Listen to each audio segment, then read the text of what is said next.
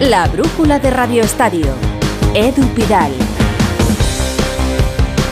Lamentablemente no hemos podido contar una buena noticia tras la desaparición de Álvaro Prieto, el jugador juvenil del Córdoba que desapareció la mañana del pasado 12 de octubre en las inmediaciones de la estación de tren de Santa Justa. El propio club fue uno de los primeros en emitir un comunicado para informar de la aparición sin vida del joven futbolista. Nuestras condolencias para su familia, sus compañeros y para el Córdoba. Córdoba, Antonio David Jiménez. ¿Qué tal, Edu? Buenas tardes. Eh, Córdoba y el cordobesismo lloran la pérdida de Álvaro Prieto, el juvenil del equipo de División de Honor, cuyo cuerpo se ha encontrado esta mañana entre dos vagones en las inmediaciones de la estación de Santa Justa, después de que el pasado jueves se perdiera su paradero tras una noche de fiesta el miércoles con amigos en la capital andaluza. A esta hora de la tarde, como digo, un centenar de personas han dado cita en la explanada de la Puerta 00 del Estadio del Arcángel. Hay una camiseta con el número 18, que era el que portaba Álvaro en el el equipo de División de Honor de Juveniles y también una leyenda con su nombre en el suelo con velas para recordar su, su memoria. Además de eso, el Córdoba Club de Fútbol ha tomado medidas. Por un lado, los equipos de categoría base no han entrenado esta tarde en la ciudad deportiva durante toda la semana. Van a ser los entrenamientos del primer equipo a puerta cerrada, no va a haber declaraciones ni entrevistas y solo hablará el próximo viernes Iván Ani, el entrenador del primer equipo, con vistas al partido del próximo domingo a las 8 de la tarde frente al Sanluqueño en partido correspondiente a la novena jornada Liga en el Grupo 2 de Primera Federación.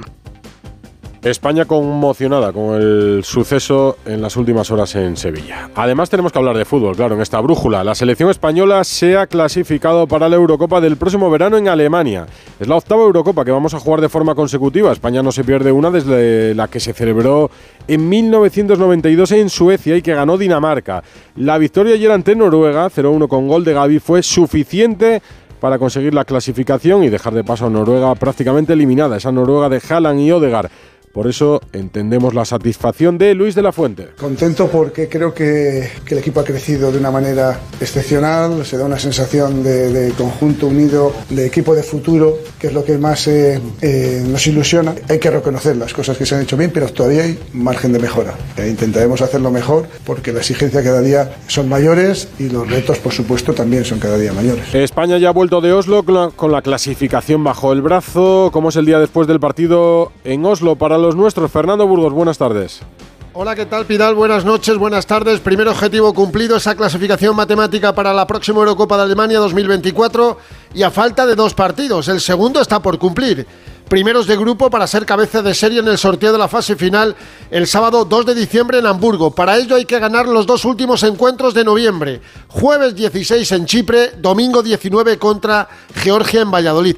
¿Quién se lo iba a decir a Luis de la Fuente cuando el 28 de marzo perdió 2-0 en Glasgow y su proyecto se zarandeó como un barco de papel en una tormenta? Las dudas sobre su capacidad para sentarse en el banquillo de España sobrevolaron muchas redacciones. Si a ello añadimos la crítica de gran parte de la afición, el riojano se convirtió en un blanco demasiado fácil. El título de la UEFA Nation League en junio, superando el despido tras ganar en la semifinal a Italia y las cuatro victorias consecutivas en las ventanas de septiembre y octubre le han dado la vuelta a la tortilla. Ahora tendrá tranquilidad para preparar la Eurocopa, porque está claro que se ha ganado dirigir a España el verano próximo en Alemania. Ha conseguido crear un bloque de 30-35 jugadores donde hay 18 fijos y 5 que pueden cambiar dependiendo de las circunstancias o lesiones. Una selección más de futuro que de presente, sí, pero que puede competir contra cualquiera y sin necesidad de falsos favoritismos. Con esa mezcla de veteranía y juventud que de la fuente maneja a la perfección, porque igual que convoca a un niño de 16, de 16 años, Lamin Yamal, lo hace con otro de 38, Jesús Navas. Aplaudamos a Luis de la Fuente por su labor y su capacidad para manejar situaciones muy difíciles dentro y también fuera del terreno de juego. Vaya, si la subo. Quien aún dude de él, lo debe hacer por algo más que no sean los resultados. El mínimo está logrado, está clarísimo. Pues ahora habrá que ir a por el gran reto, la cuarta Eurocopa. Me preguntarías, muy, muy, muy difícil, por supuesto. ¿Imposible? No. Imposible seguro que no, porque lo conseguimos y este grupo ya ha ganado, por ejemplo, la Nations League el pasado verano, así que tiene confianza para afrontar la próxima competición y desde luego estamos entre las favoritas. Gracias, Fernando. ¿A ti qué te ha parecido, director de Radio Estadio, Edu García? Muy buenas. ¿Qué tal, Edu? Muy buenas. Bueno, pues como casi siempre, la Roja nos alinean dos bloques prominentes que suelen ser antagónicos. De un lado, los que no ven, los que no creen, los que se aburren con la paciencia del equipo al que señalan asiduamente su falta de líderes, de talentosos, de ese tipo de jugador que siempre te atrapa por lo que hace o invita a hacer. En este bloque siempre hay militantes de la resignación y suelen quejarse de las fechas, de los rivales, de las camisetas. Enfrente a los fieles, los que ven opciones por juventud y clima interno, fans de Rodri, de Gaby y hasta de Morata de ese Morata sacrificado que siempre tiene sus tardes. Bueno, seguidores más comprensivos con la hornada y con el contexto, que anhelan esa tranquilidad para cocer y para darle ese toque propio de un seleccionador de perfil bajo que reclama una oportunidad sin permanentes ojos fiscalizadores. Yo me siento más cómodo con este segundo bloque. ¿eh? Creo que somos un equipo notable que quiere soñar conjuntamente mientras se mejora, sabiendo que en el panorama hay selecciones que son mejores a las que debemos tutear. Yo confío en el plan me da buena espina el estilo y creo que estamos para competir, aunque no para grandes exigencias. No estoy enamorado, pero este flirteo creo que puede tener su chispa de aquí a la Eurocopa. Mm, estemos abiertos, venga. Estás más cerca de enamorarte que de no enamorarte de esta selección, Edu. Ayer comentamos en Radio Estadio Noche las declaraciones de Aitana Bonmatí en el programa Salvados de la Sexta con Gonzo. A ver, yo no puedo hablar de, de, lo que hacen otros, ¿no? Pero sí que es cierto que debo dar las gracias a todos aquellos que, que sí que lo hicieron y, y nada, al final cada uno es consciente de lo que hace y de lo que no hace, ¿no? ¿Te esperabas más apoyos? Mm, pues no, la verdad que no. No se esperaba más apoyos a Aitana por parte de los jugadores de la selección masculina de fútbol. Las declaraciones de Aitana las escuchamos casi a la vez que los jugadores de la selección pasaban por la zona mixta de Oslo, así que a Carvajal le comentó Burgos lo que dijo Aitana en Salvados y esta es la respuesta del lateral de la selección. No sé, la verdad que no sé a qué se puede referir de apoyar más o no apoyar. Al final ha pasado lo que ha pasado, ellas están eh, reestructurando lo que ellas creen o, no se sienten cómodas dentro de, su entorno en la, la federación y bueno, pues están están reestructurando, como, como bien digo, intentando reestructurar pues, bueno, todo el staff, todo lo que es de marketing, comunicación, etcétera, etcétera. Y nosotros pues, bueno, nos centramos en, en lo que nos toca, en ganar y, y, en seguir a lo nuestro. La respuesta casi generó más polémica que el silencio. Consecuencias de una jornada de partidos internacionales que sigue en marcha hoy y seguirá mañana. Lo más destacado de la jornada de selecciones, Miguel Venegas, que es muy buenas.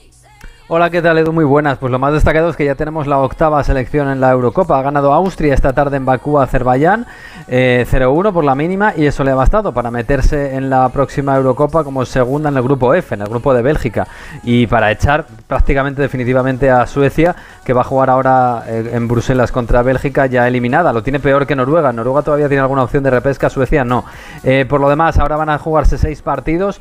Muy interesante lo que va a pasar, lo que puede pasar en el grupo B, el de Francia. Hoy Francia no juega, pero juega Grecia en casa contra Países Bajos y si gana los griegos se meterían en la Eurocopa y dejarían a Países Bajos a merced de la repesca, que la tienen asegurada, eso es verdad. Y en el grupo J, eh, es verdad que Portugal ya está clasificada, va a, visitar a Bosnia, pero tenemos un Luxemburgo-Eslovaquia en el que ahora mismo, si Luxemburgo gana, se pone segundo y evidentemente dependería de sí mismo para clasificarse. Sería una revelación absoluta. Él lo va a seguir siendo aunque pierda y si pierde Eslovaquia, pues seguramente te pondrá medio pie ya en la próxima Eurocopa, eh, donde veremos a ver eh, si los luxemburgueses tienen todavía opciones de entrar. Mañana me cuentas, porque además estoy mm, preparado para trasnochar para ver ese Uruguay-Brasil de la madrugada del martes. ¿Seguimos? ¿Te lo digo o te lo cuento? Te lo digo. Ahora que todo se hace online, ¿me haces ir a tu oficina? Te lo cuento. Yo me voy a la mutua. Vente a la mutua y además de realizar todas las gestiones desde tu móvil, te bajamos el precio de tus seguros, sea cual sea. Llama al 91 555 5555. Te lo digo, te lo cuento. Vente a la mutua. Condiciones en mutua.es. ¡Vigor, gor, gor, gor, gor, gor, gor, gor! Toma Energisil Vigor. Energisil con maca contribuye a estimular el deseo sexual. Recuerda, energía masculina, Energisil Vigor. Me dieron el alta hace un mes, pero no termino de recuperarme. Recupérate tomando Astenolit Recuperación 3 en 1. Astenolit Recuperación con vitaminas, triptófano y própolis te recupera actuando a tres niveles en tu estado energético, anímico e inmunitario. Astenolit de Laboratorios ERN. ¿Qué tal, Susana? ¿Estás bien? Mi madre, que vive sola y se ha vuelto a caer. ¿Por qué no le pones la alarma de Securitas Direct? Aparte de estar protegida en casa, tiene un botón SOS para avisar emergencias. Así te quedarás mucho más tranquila. Protege tu hogar frente a robos y ocupaciones con la alarma de Securitas Direct. Llama ahora al 900-272-272. A ver esa foto, decir patata. ¡Hijolusa! En el supermercado, dale la vuelta al envase y encuentra nuestra marca para garantizarte una gran calidad en tu mesa. Patatas Hijolusa. Amamos las patatas. Empresa colaboradora del Plan 2030 de apoyo al deporte de base. La brújula de Radio Estadio. Edu Pidal. El Real Madrid ha sabido hoy que el comité de apelación reduce la sanción de Nacho de tres partidos a dos por aquella entrada a Porto, el jugador del Girona. Así que va a estar disponible para el clásico. Ancelotti va a tener disponible a Nacho. Alberto Pereira, hola.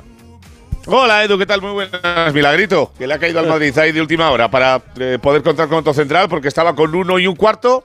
Eh, hoy se ha confirmado que Álava es el segundo y Nacho le falta un partido por cumplir. El único que eh, tiene ya de, aquí al futuro, que va a ser el del sábado a las seis y media al Pizjuán frente al Sevilla, para poder estar disponible para jugar, si así lo considera Carlos Ancelotti, que me imagino que teniendo a David Álava no va a ser así, eh, jugar en Montjuic frente al Fútbol Club Barcelona en ese partido que va a estar bastante eh, caliente y que el Madrid espera llegar con los tres puntitos que tiene de ventaja ahora mismo, sabiendo que tienen los dos, un partido complicadísimo este fin de semana. Las noticias del entrenamiento de hoy es que los cuatro que ya habían regresado de su periplo internacional, los tres de España y Luca Modric, no han ido a Valdebebas, llegarán mañana para las 11 de la mañana y que los otros nueve entre los partidos, como bien decía Miguel, de eh, los dos franceses y de Bellingham, que son mañana por la tarde, y de los cuatro que están en eh, Sudamérica y Centroamérica, como es Rudiger, que juega contra México, y el partido entre Uruguay y Brasil, van a llegar para el entrenamiento del jueves, para entrenar solo un día y estar dentro de la lista de convocados. Álava ok, Arda ok, Ancelotti con todos aquí en Valdebebas, a la entrevista esta mañana a la RAI, y algo que no gusta en el club, pero que tampoco molesta, otra vez la preguntita, que si Brasil, mira. Son todos rumores en este momento. Estoy muy bien en el Real Madrid. Hemos comenzado muy bien la temporada y esperamos terminar mejor. Dicho esto, Edu, ya declaró Vinicius en ese juicio que está en marcha en Valencia desde Plaza Castilla el día 5 de octubre por aquellos gritos racistas en Mestalla. Lo va a hacer Militao el próximo día 21 a las 12 y media de la mañana en el mismo sitio. El Real Madrid así. El Barça empieza a recuperar jugadores para enfrentarse al Atlético el próximo domingo, en una semana de junta. Además, Alfredo Martínez, buenas. Buenas tardes. Aunque lo intentará, no es fácil. Tiene siete bajas y está pendiente. Los que son seguros es que Lamin Yamal y Valde podrían apuntar al partido frente al Atleti de Bilbao. Hoy ha vuelto al trabajo, pero bajo mínimos, con muchos jugadores del filial, a la espera de que regresen bastantes. Fíjate que todavía Gundogan tiene que jugar el martes contra México. Espera el Barça que Alemania no le alinee. Stegen también jugará ese partido. Igual que Fermín juega con la sub-21 mañana. Hay que destacar que también le quedan partidos a los portugueses. Hoy tienen que jugar Joao Félix y Joao Cancelo frente a Bosnia. Y el Uruguay-Brasil que decíais afecta a Araujo, mientras que eh, prácticamente va a perder seis jugadores en los primeros días de la semana. ¿Cómo están los lesionados? Pedri.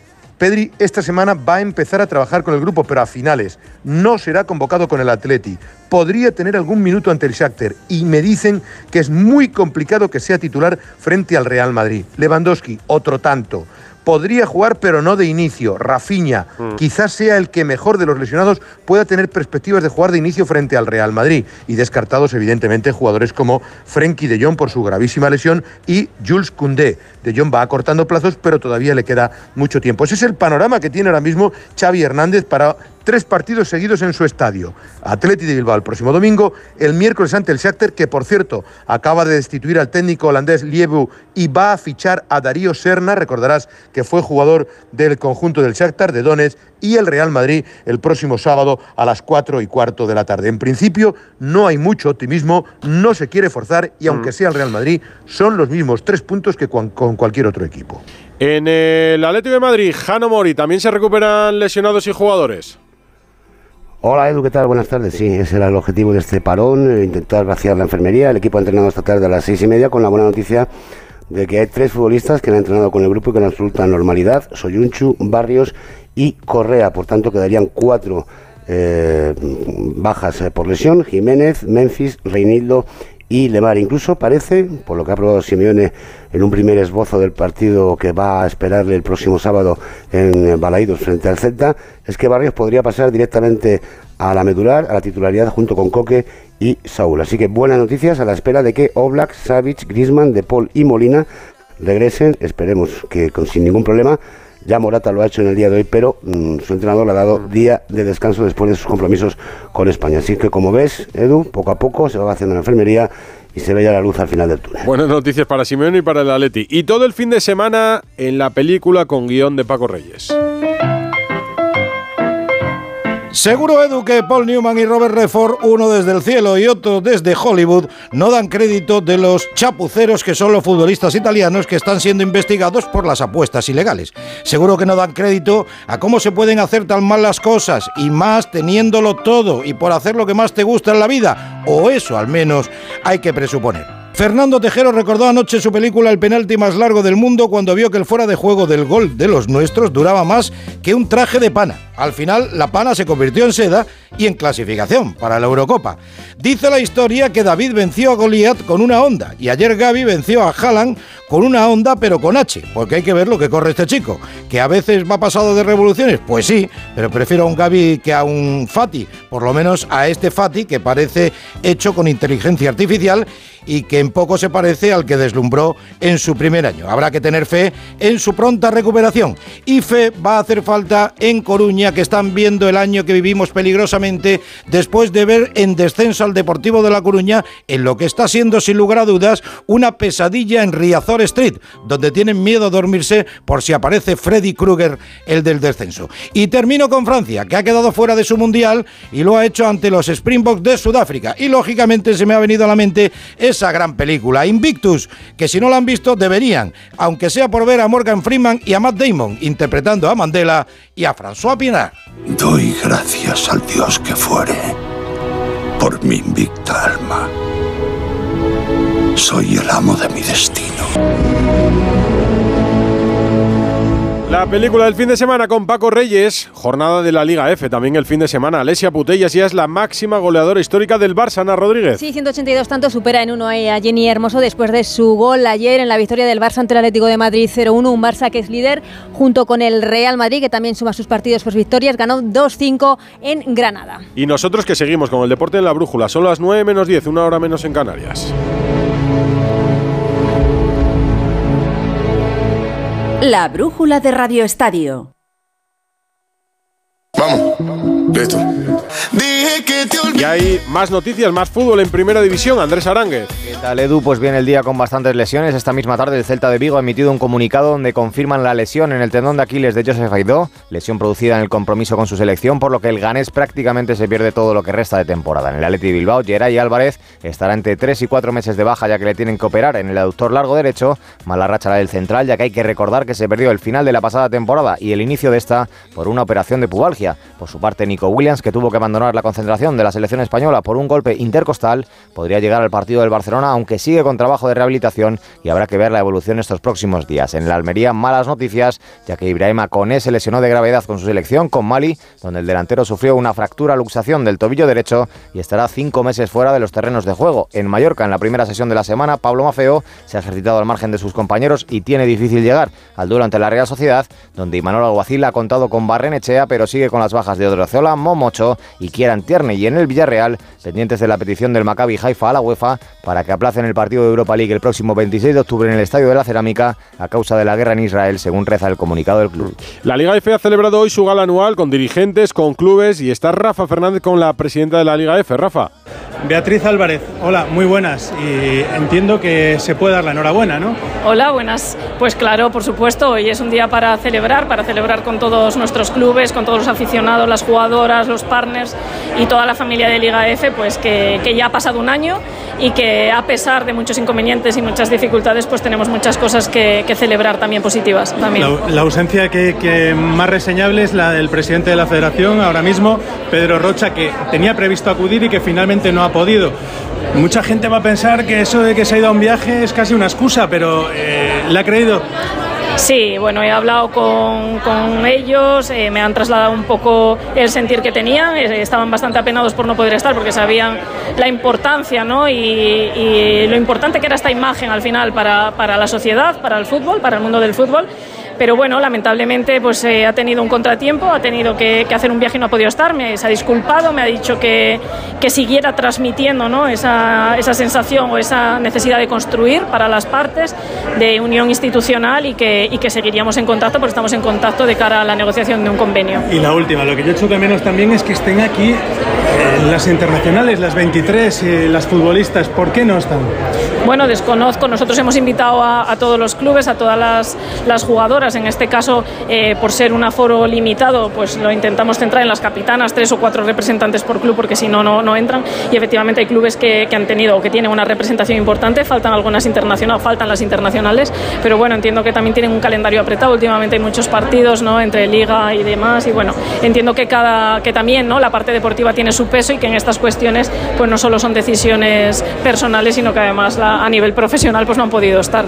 Gracias, Rafa. Con la presidenta de la Liga F en jornadas de selección, galas, nos fijamos también mucho más en el fútbol de segunda división. Solo una victoria visitante, la del Racing en Cartagena. Líder el español, segundo el Leganés, Tenerife, Zaragoza, Levante y Eibar en playoff, en descenso a Morevieta, Alcorcón, Huesca y Cartagena. Y hoy se cierra la jornada en Valencia con el Levante Racing de Ferrol. Jordi Gosalvez, muy buenas. ¿Qué tal, Edu? Muy buenas. Pues así es, se cierra esta décima jornada de la segunda división que va a enfrentar al Levante Unión Deportiva que va a intentar el asalto a la segunda posición que ahora mismo ocupa el Leganés y quedarse a un punto del líder del Real Club Deportivo Español y lo va a hacer ante el conjunto de Cristian Parrano, el conjunto de Amalata donde precisamente pretende ser fuerte como en su casa y lo va a hacer en un equipo, en un campo, mejor dicho, complicado como siempre, el Ciutat de Valencia. Se cierra esta jornada y por cierto, la camiseta que hoy saca el Levante Unión Deportiva en la lucha contra el cáncer. Se cierra la jornada a las 9 en el Levante Racing de Ferrol. A las once y media en Radio Estadio Noche contamos cómo ha acabado la jornada en segunda. De Rafa en la gala de la Liga F a Raúl Granado, porque está en la sede de la Liga y llama a Raúl Granado que se ha encontrado con quién, Raúl. ¿Qué tal, Edu? Buenas tardes. Pues mira, estamos aquí en la sede de la Liga presentando un nuevo programa de, de, becas para campeones extraordinarios, deportistas que ya han dejado su deporte o que están en ello. Y estoy junto a Eli Pinedo. Hola, Eli, ¿qué tal? Muy buenas. Hola, ¿qué tal? ¿Cómo estás? Bueno, qué importante también la parte de la formación. Hablamos mucho en cuanto al deportista durante su carrera, pero también después. Sí, yo creo que la formación es importante toda la vida, pero en el caso de un deportista profesional, cuando abandonas el deporte, yo creo que ahí hay un bache que sufrimos todos de una manera u otra y que se te abra una puerta así como, como una beca, en este caso de la liga, que te ofrezca la oportunidad de formarte y, y, se te abra un mundo ahí en el futuro de oportunidades, creo que es un regalo y que hay que aprovechar y cogerlo, sí, sí. ¿Cómo es ese momento del deportista en el que ya asume que el deporte está acabando, al menos al, al alto nivel, y tiene que pensar en su día después? Uf, pues podríamos hablar largo y tendido, pero yo creo que es un cambio muy, muy, muy, muy heavy al que, por el que pasamos todos de una manera u otra. Puedes estar más preparado o menos, pero programas así, desde luego, son los que te ayudan a agarrarte a ese algo que no sabes, que no hay nada, ¿no? Entonces dices, bueno, me voy a agarrar a esto y, y la formación siempre es eh, una oportunidad de, de, ser libre, de ser culto, de, de, que te abran mil oportunidades mmm, laborales en el futuro. Entonces creo que te ayuda a todos los niveles porque estás muy perdido cuando abandonas el deporte. En tu caso has pasado a los medios, no sé cómo nos ves ahora desde el otro lado y si te lo estás pasando bien. Bueno, siempre me sentí muy respetada por los medios, con lo cual ahora soy una más y, los tengo de más cerca y veo, empiezo a entender el deporte desde el lado de los medios, que era lo que quizá antes me costaba, aunque como bien te digo, siempre me sentí muy respetada por todos vosotros y la verdad que me parece mmm, muy interesante ser la que entrevista yo ahora y no la entrevistada, ¿no? Y bueno, pues es que es verdad que la vida sigue, ahora estoy muy enfocada en el mundo de la comunicación, en los medios, como bien sabes, y feliz de, de seguir intentando hacer grande el deporte, mi deporte en concreto desde ahí, ¿no? Gracias, Eli. A vosotros. Bueno, Edu, pues aquí estamos en, en este acto en la, en la liga con estos campeones extraordinarios firmando esta beca para, para, el futuro y para seguir labrándose su carrera después del, del, deporte. Sí, señor, y buena protagonista. Granado, gracias. Baloncesto, jornada de la Liga CB. Albert Arranz. Buenas tardes, Edu. Quinta semana de competición que mantiene al frente como único invicto al Real Madrid tras imponerse a UCAM en el Wizzing por 14 en un tercer cuarto demoledor de 39 puntos blancos con 18 puntos, 8 rebotes y dos tapones de Edith Tavares. Basconia se impone en Zaragoza por 5 con 21 de Banja Marinkovic y pese a los 22 del local Mark Smith, el Barça certifica un más 10 en el Gran K Arena con Rocas Jokubaitis abrochando el triunfo en el rush final 14 puntos, 4 capturas, 6 asistencias del lituano. Sufrida victoria de Valencia por 2 y marcador rácano 59-61, cimentado los eh, Taronjas en los 17 puntos de Chris Jones y el doble doble 11 y 10 rebotes de Brandon Davis. Y Surne Bilbao que se agarra al cuarteto perseguidor del líder venciendo por un solo punto al probablemente mejor Granada hasta la fecha, aunque sigue con el casillero a cero triunfos. El trío local Adam Smith Kulamae y Kilewa Jones, 77 de los 94 puntos vascos. El estonio, 33, 5 triples, 33 de valoración y MVP de la jornada. Gran rendimiento defensivo de Tenerife en Girona para sumar victoria por 7 en Fontajao, provocando 19 pérdidas a los de Salvacamps. Sastre y Fernández lideraron a los de Vidorreta. También agonía en el No Congos. Por uno se impuso Baxi Manresa a Thunder Palencia con canasta ganadora de Saña a 3 segundos del final y Branco Badio en 21, 4 rebotes y 2 asistencias. Unicaja derrota con contundencia más 22 al Juventud en el Carpena, con 6 de los malagueños en dobles figuras de anotación, liderados por los 19 de Kendrick Perry. Y por último, épica remontada la de Morabank en Andorra, que perdía por 21 a 7 de la bocina y con un 31-9 y marca el Starks 17-5 pases al frente, suma victoria ante Monbus Obrador. Esto en el básquet y despedimos el lunes como siempre con Ana Rodríguez. La primera de la semana. No es fácil encontrar en los tiempos que corren gestos como el de Luis Cortés en el mundo del deporte, un entrenador con un currículum extraordinario en el fútbol femenino, técnico que inició la era dorada del Barça, ganó la primera Champions femenina para el fútbol español y lideró después el resurgimiento del fútbol femenino en Ucrania hasta que la guerra lo permitió. A Luis Cortés la Federación Marroquí le ofreció un proyecto ilusionante, dirigir su selección, su fútbol, su cantera, con el objetivo de clasificar para el próximo Mundial femenino. Ya había visto hasta las instalaciones deportivas, solo faltaba la firma y una sorpresa final. A última hora se le impone como director deportivo a Jorge Vilda, ex seleccionador español, ganador del Mundial con España y acusado de coaccionar a la familia de Jenny Hermoso. Estamos en pleno proceso judicial. Pues por principios, por ser leal a las que fueron sus jugadoras, entre ellas la propia Jenny Hermoso, Luis Cortés ha dicho que no, que lo siente, pero que en esas condiciones no puede, que su dignidad está por encima de un proyecto muy ilusionante, con mucho dinero de por medio, por cierto, y que ante esta imposición, Luis prefiere quedarse como está, es decir, ahora en el paro esperando una llamada más. Es coherente, al menos. Jorge Vilda se presentó sin responder a una sola pregunta de los periodistas de Marruecos. Ya veremos cómo le va con su selección. mañana Pues no más. se lo Rafa. reclamen. No, no se lo reclamen. pues hay que reclamarlo. Sin mucho ímpetu. Hasta claro. mañana. Venga, chaval.